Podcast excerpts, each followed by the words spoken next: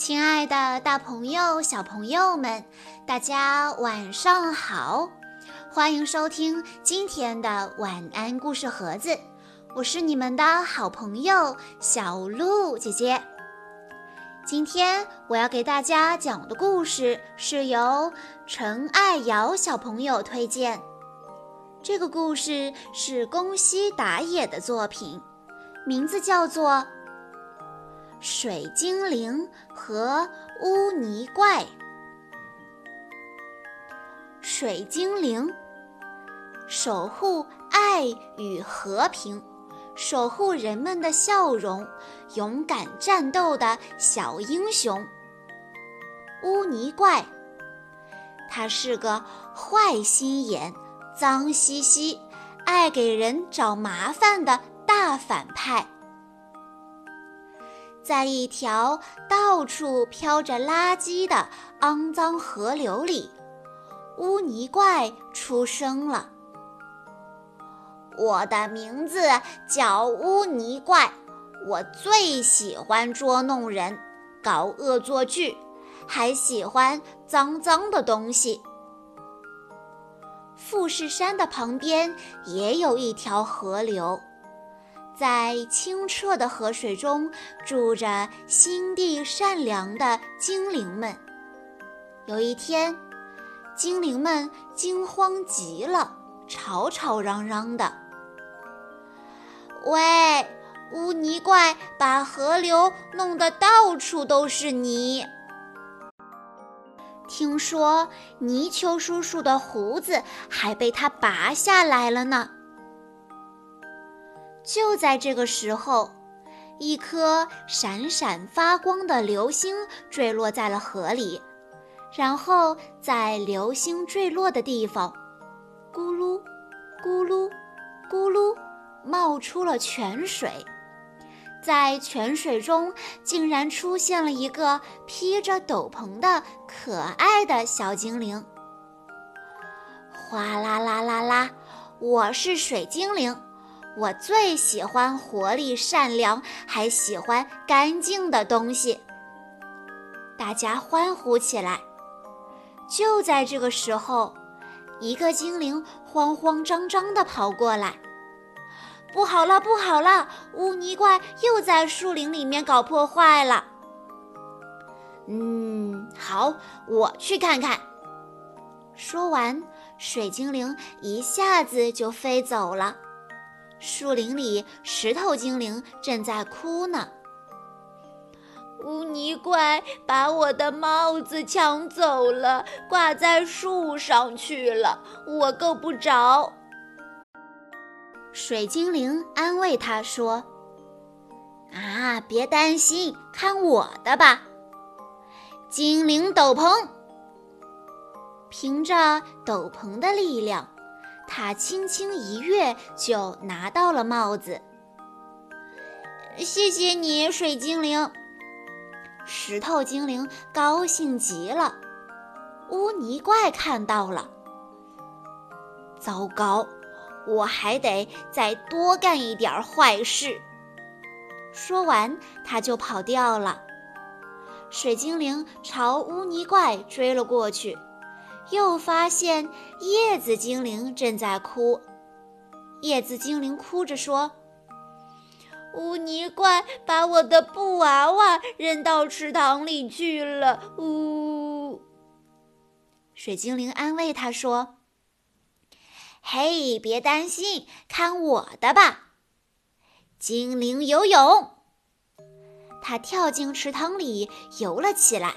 很快就拿到了布娃娃，叶子精灵高兴极了。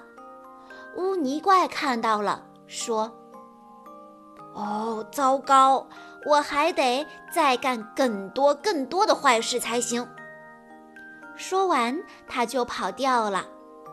水精灵再次朝污泥怪追了过去，又发现花朵精灵也在哭。污泥怪把花都给踩倒了。水精灵安慰花朵精灵说：“哦，别担心，看我的吧。”精灵沐浴，花朵们马上就恢复了原来的样子，又精神了起来。花朵精灵高兴极了。污泥怪看到了，他说：“糟糕，我还得再干更多、更多、更多的坏事。”说完，他拔腿就跑。就在这个时候，污泥怪掉进自己挖的陷阱里了。哦，救救我啊！救救我！水精灵看到了，他说：“别担心，看我的吧！”精灵绳索，口袋里的玉米穗儿像绳索一样飞速的变长，绳索很快就伸到了污泥怪的手里。水精灵用尽全力。但是污泥怪太重了，怎么也拉不上来。我们来帮你，我也来，我也来帮忙。于是大家都来了，他们嘿呦嘿呦嘿呦，大家一起使劲，把污泥怪拉了上来。大家都用尽了力气，肚子都饿扁了。嘿，别担心，交给我吧。水精灵说完，哗啦哗啦，他把玉米倒进了帽子里，接着蹦出了一个一个的饭团。真好吃，大家高兴极了。污泥怪却说着：“嗯啊嗯啊嗯，这个真难吃啊！嗯啊嗯啊嗯啊！”